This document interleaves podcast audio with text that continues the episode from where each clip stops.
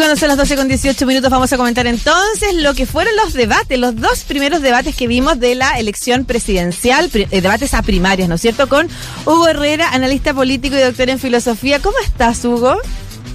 Hola Lucía, buenas tardes. Buenas tardes, sí. Sí, claro que sí, buenas tardes. Oye, un gusto verte, Hugo. Hace tiempo que no conversamos y me interesa conversar contigo, además porque tenemos contrapuntos. Eso es interesante. Esta es una conversación, no es una entrevista. Eh, tenemos miradas políticas, nos paramos en un escenario distinto en, en, algunos aspectos. Entonces, por eso me pareció interesante eh, no intentar reforzar mis ideas, sino que por el contrario, observarlas desde, desde otra vereda. Una vereda que a mí me gustaría también transparentar desde algún punto de vista, Hugo, porque a ti te han vinculado, o tú estás de alguna manera vinculado con la candidatura de Desbordes. ¿Eso es así? Sí. Ya, perfecto. estoy, estoy con él, digamos. Ya. ¿Haciendo qué? ¿Qué rol? ¿Qué rol? ¿Qué rol? El, participando en el grupo que, hace sobre todo la parte más política, como la parte de, discurso, digamos. Ya, y perfecto. La verdad es que con, con, con, Mario coincidimos más que a partir de términos personales, eh, en términos políticos y de hace tiempo, de, de, como el 2014, 2015, cuando se armó el Consejo Político de Chile Vamos. Ya.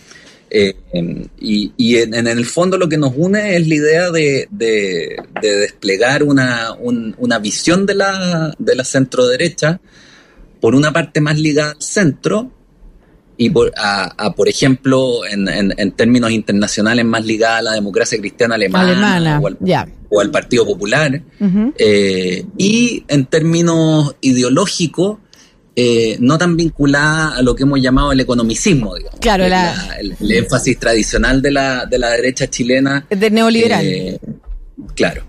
Claro, más vinculada a esa antigua derecha, porque cuando uno dice esa vieja derecha hay gente que remite a la vieja derecha de los 80, y no, pues la antigua derecha era una derecha bastante social, digamos, la derecha de Alessandri, eh, recuperar eso. No, y si uno, si uno va más para atrás, o sea, la, la, la derecha, por ejemplo, fundó el Partido Conservador, fundó la primera Federación Obrera de Chile que la tuvo varias, varios años, después la perdió a manos de Recabarren, pero, pero la fundación de eso fue del Partido Conservador.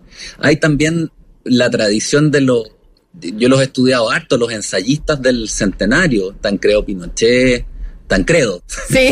eh, eh, que Francisco Antonio Encina, eh, Alberto Edwards, que también se ligaban a, a algo así como una, perdón, una tradición de derecha eh, pero no, claro, no a la derecha neoliberal, que, es una visión bien particular y, poco exportable. Sí.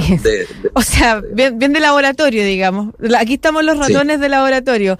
Oye, eh, Hugo, pero a mí me gusta porque tú tienes una capacidad crítica siempre eh, de hacer análisis, así que sé que vas a poder analizar también, independiente de tu vínculo, como decías, con Desbordes, y quizás hasta puedas ser incluso más crítico, más crítico con él. Primero, ¿cómo viste precisamente el debate de primarias de Chile Vamos? Mira, yo en términos generales, los dos debates creo que, fueron una, una contribución. Eh, en el de Chile vamos, eh, creo que, aparte de, las peleas y todo lo demás, eh, se pudieron hacer planteamientos de, de fondo, digamos. Eh, y uno pudo ver, pudo ver con cierta claridad, por ejemplo, el conservadurismo moral de la BIN, su esfuerzo por, qué sé yo, eh, avanzar hacia, hacia posiciones sociales. En el caso de, Desborde, que, qué sé yo, el, el tema del agua, que, hizo un planteamiento ahí bien, bien interesante. Eso me ha tocado seguirlo bien de cerca, eh, porque hemos estado trabajando con, con, chilenos que están en, que trabajan en, universidades norteamericanas y, están preocupados también del tema del tema del agua desde una perspectiva sistémica, de la importancia, por ejemplo, que tiene eh, hacer manejo de cuencas con, con hidrólogos, digamos, porque en el fondo son como microsistemas que hay que que hay que eh, administrar bien. Eh, ahora, creo que visto, visto desde la, desde la centro derecha, yo creo que es inevitable el tema del debilitamiento que se produce eventual, digamos, de la candidatura de, desborde. Y yo diría de la estrategia general de la centro derecha con la derrota el sábado. Eh, en, en Nacional. Claro, de desbordes por la, por la lista de Chaguán, que en verdad está apoyado por Alamán y por, y por los fácticos de, mm. Renovación Nacional, si mm. eso es, es más o menos así.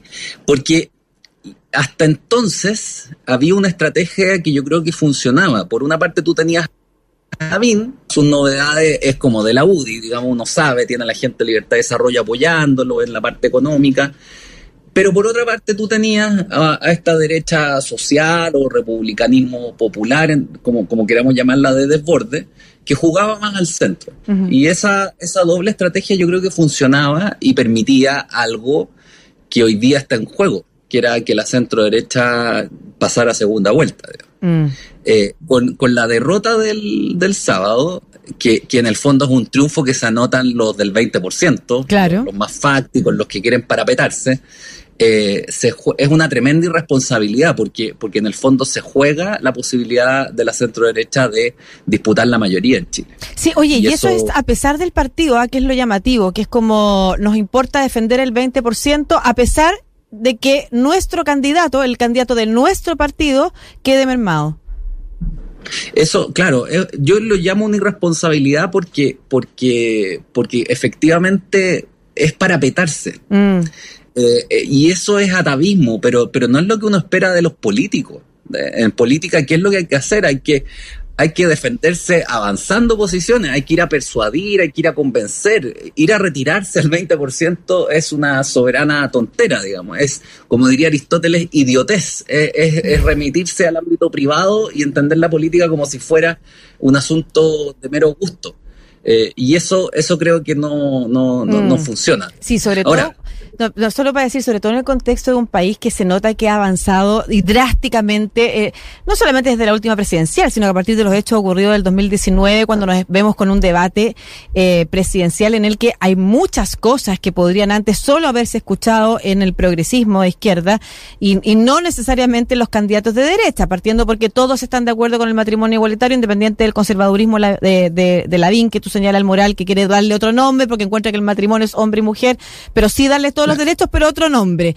Eh, y ahí se nota eh, en el tema de legalización de la marihuana, por ejemplo, un combate distinto a las drogas, con una mirada diferente también, eh, que viene también con un sustento a partir de lo que la OEA muchas veces ha dicho y, otros organismos y las pruebas que se están haciendo en países que han avanzado aquello, que es una propuesta tanto de desbordes como de briones, en otras materias también que me llamaron la atención, que, que uno pudiera antes haber solo visto alojadas en, en la centro izquierda, es increíble ver que en la derecha ese camino se abrió rápidamente entonces, muy raro esto de pretender seguir, como tú llamas, eh, bien parapetándose. Ahora, la pregunta que me toca hacerte es, ¿tú crees que esto le abre terreno, por ejemplo, a un Sichel de alguna forma que todavía no sé qué, qué silueta tiene? Porque me pareció también muy, o sea, desde el, supone, centro liberal desde el que venía, de alguna forma, eh, tiene rasgos o, tiene discursos o, o, miradas muy conservadoras también, eh, desde la relación, por ejemplo, negarse a una relación entre trabajadores y directores de empresa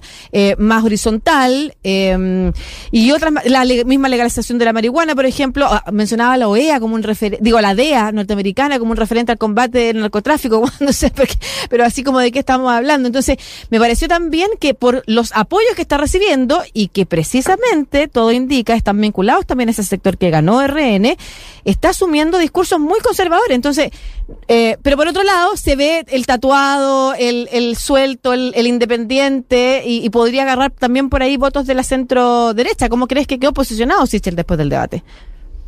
No, yo, o sea, creo que antes y después Sichel es como la peor expresión de una derecha de clase que, que acude a alguien que tiene un perfil así un poco más eh, buena onda, tatuaje y su vida personal difícil que la exhibe así casi el libro literalmente eh, es, es, yo creo que es la peor la peor derecha eh, la propuesta de Sichel si uno la analiza bien es emprendimiento buena onda y punto o sea ¿de qué estamos hablando? ¿Te fijas? Es una irresponsabilidad supina eh, llevarlo a él. Eh, ¿qué, quieren? ¿Que con Piñera 3, que, que Sichel es como un Piñera 3, así hablando de emprendimiento, va a recuperar la legitimidad de las instituciones? Si estamos con un proceso constituyente abierto, con un, un forado de legitimidad en el sistema político. Eh, con, con, una crisis, qué sé yo, económica, sanitaria. O sea, estamos hablando de otro tema. Eh, eh, no, no, no, tiene sentido hablar de, emprendimiento en ese contexto. Por supuesto que la economía es importante y hay que mm. recuperarla y todo lo demás, pero todo eso se ubica dentro de un contexto en el cual tú necesitas herramientas conceptuales más sofisticadas y, el apoyo de sociólogos, no solo economistas, de, qué sé yo, de, gente que entienda el problema de la legitimidad. Y ahí yo creo que, que la única opción que yo veo, y, esto me atrevo a vaticinarlo, digamos, es o renovación nacional y todos estos fácticos, digamos, entienden de una vez por todas que la candidatura de Desbordes hay que respaldarla, o lo dejan caer, está bien, pero sin desborde, el, la derecha no, tiene viabilidad, digamos, porque, porque el centro político, desborde es la única figura a la que le creen eh, todos los sectores de la centro derecha, no tiene otra. a la BIN no le creen, digamos. Porque, porque es muy astuto, yo, yo encuentro que tiene dotes de, genialidad en olfato político para saber situarse, mm. pero es un gatuno, o sea, no, no genera confianza, eh, por lo mismo por, esa astucia que tiene, es difícil que genere confianza. Sí, y para terminar con el, con el bloque del primer debate de Chile Vamos, Briones, ¿te parece algo? Yo creo que es un buen ministro de Hacienda. Eh, mm. Yo tengo la mejor opinión en términos personales de él. A mí me tocó una vez negociar un tema dentro de Chile Vamos y la verdad es que no, no tengo nada que decir en términos personales. Pero tiene dos problemas. Uno, que hablando de plata el asunto no se soluciona. Eh, yo una vez dije pesado de que los Evópoli eran como los Woody buena onda. Eran igual de liberales en economía, solo que en moral eran más liberales. Y lo otro es que eh, su partido es muy chico. Entonces no tiene, no tiene relevancia. Si eso, eso es lo que es lo que da rabia, que en el fondo tú tenías dos buques madre, la UDI y Renovación Nacional con sus candidatos, y los fácticos lo destruyeron. Mm. Entonces, eh, eh dejaron un partidito chico a este medio medio tránsfuga que, que, que es Sichel, digamos, y, y, claro, yo creo que ahí se deteriora el, marco general. claro, y con el riesgo de que entonces precisamente vuelva a pasar lo que ha pasado en las últimas elecciones, de todo tipo, digamos, de las convencionales constituyentes a las de gobernadores, en las que la derecha desaparece. No hay alternativa para la derecha. Ya. ¿Qué te mm. ¿Viste eso? ¿Viste el debate de, mm, de las primarias de aprueba de dignidad con Daniel Jado y Gabriel Boric? Sí, sí. Ya, ¿y qué te pareció? debo reconocer, sí, que vi solo la primera tanda. Ya, ok. Estaba muerto sueño porque me había quedado el día anterior viendo la, otra. Bueno, es que además este tema que lo sean tan tarde, la, increíble, como un tema de tanto interés público, bueno, valorando que CNN y Televisión haya avanzado con los primeros debates, pero desde tanto interés público que sea a esa hora es, llamativo, es, para reflexionar. Ya, pero Sí, además que no es que no es que tengan otro programa antes, sino que rellenan. Claro. Son como estos jóvenes que hacen la previa hasta la hora del queso y después salen, a festear a la, hora no. Cuando uno cuando es grande descubre que dormir es tan rico, que, después vaya a echar de menos dormir. Sí, tienes razón en eso. Ya, y entonces. No, pero, pero vi, vi la parte, la parte, la parte, la primera tanda completa y, y creo que, mira, eh, ah, se notaba algo que es muy bueno, que es un trabajo en equipo una cierta complicidad entre, entre ambos. Mm. Más aún destacaría en esta, en estas elecciones, yo creo que por primera vez depende mucho lo que, lo que hagan los otros, de, lo que hagan los otros, qué es lo que va a pasar. Los errores. Los errores no forzados o forzados. Y, y, claro, y en ese sentido creo que es un, es una virtud el haber generado este debate y mientras que la exconcertación no, tiene debate. No, si es otro tema que vamos a hablar al final. Sí, los errores de la unidad constituyente o exconcertación y nuevo trato en este en este contexto. Y cómo, sí. Ahora, dicho eso, ¿Mm? que me gustó mucho más, o sea, estoy mucho más eh, de acuerdo con el liderazgo de Boric que con el liderazgo de Jadwe. Creo que Jadwe es una simpatía, tiene esa, esa fortaleza. Yo imagino que las fiestas con él no, no se deben pasar pena. pero pero es un tipo que por una parte eh, parece eh, eh, aladino, digamos, porque es un país en el que tú, vas a tener un país en el que vas a cobrar unos impuestos muy altos, vas a tener unos sueldos muy altos, vas a tener una inversión muy alta, y yo no sé cómo algo así se logra, digamos. Si uno ve análisis de economistas, le, disputan eso. Y lo otro que encuentro medio impresentable son sus curanderías, digamos, con el tema de los remedios y ah, todo eso. Y no, salir de ahí, ¿ah?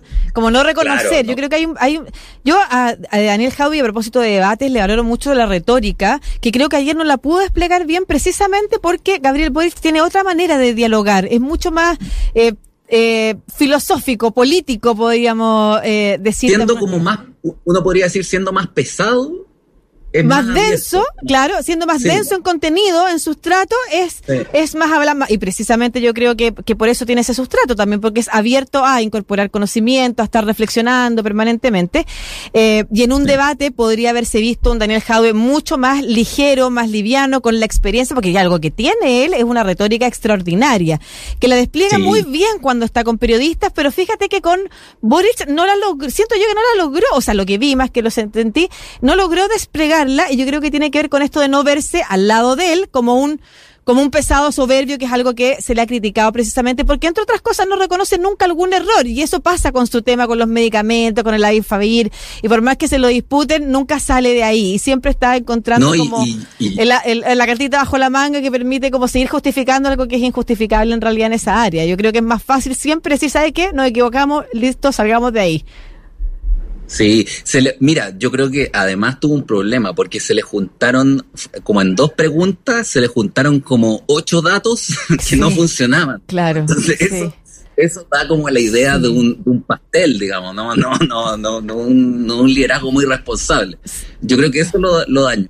Ahora, a mí me preocupa mucho más, porque eso por último queda en el terreno de la anécdota, me preocupa mucho más este consejo ciudadano. De medios, sí, sí, eh, pero sí. O sea, yo creo que ahí los periodistas se cayeron, porque, porque la diferencia desde que nació la democracia occidental moderna, claro. entre un sistema democrático y un sistema totalitario, es que en el sistema democrático tú tienes libertad completa y la, y la libertad de opinión y de expresión es un derecho humano. O sea, no queda sujeta a sí.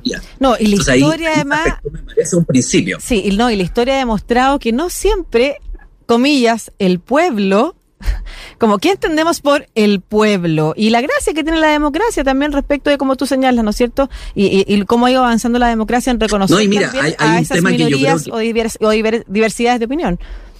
Claro, yo creo que ahí hay un, o sea, aunque haya una mayoría eh, que democráticamente crea que un medio se está pasando de listo, eh, la, la, idea tras de una democracia constitucional con derechos humanos, como la libertad de expresión, es que las mayorías no afectan esos derechos. O sea, ninguna mayoría, no porque haya una mayoría que dice que los negros deben ser esclavizados, los negros pueden ser esclavizados. No porque haya una mayoría que diga que cierto medio se pasó de listo y hay que cerrarlo, cierto medio de comunicación, eso va a ser correcto. Sí, ah, ahora, yo creo... derechos humanos. Yo sinceramente creo, porque ahí yo, yo creo que hay otro tema que, que incluso... Eh, pudiera ser hoy más grave, que es la idea del eh, como retroceder eh, a la, a la versión del principio de no injerencia cuando también estamos hablando de derechos humanos y vulneración de derechos humanos en algunos países, como cuando se habló en algún momento de lo que pudiera pasar con, con Venezuela u otros países, en donde se estuviera mm. activamente, permanentemente, sistemáticamente vulnerando los derechos humanos y, y el apelo al principio de no injerencia, que en nuestra historia lo conocemos y vaya que nos sirvió que sí ingirieran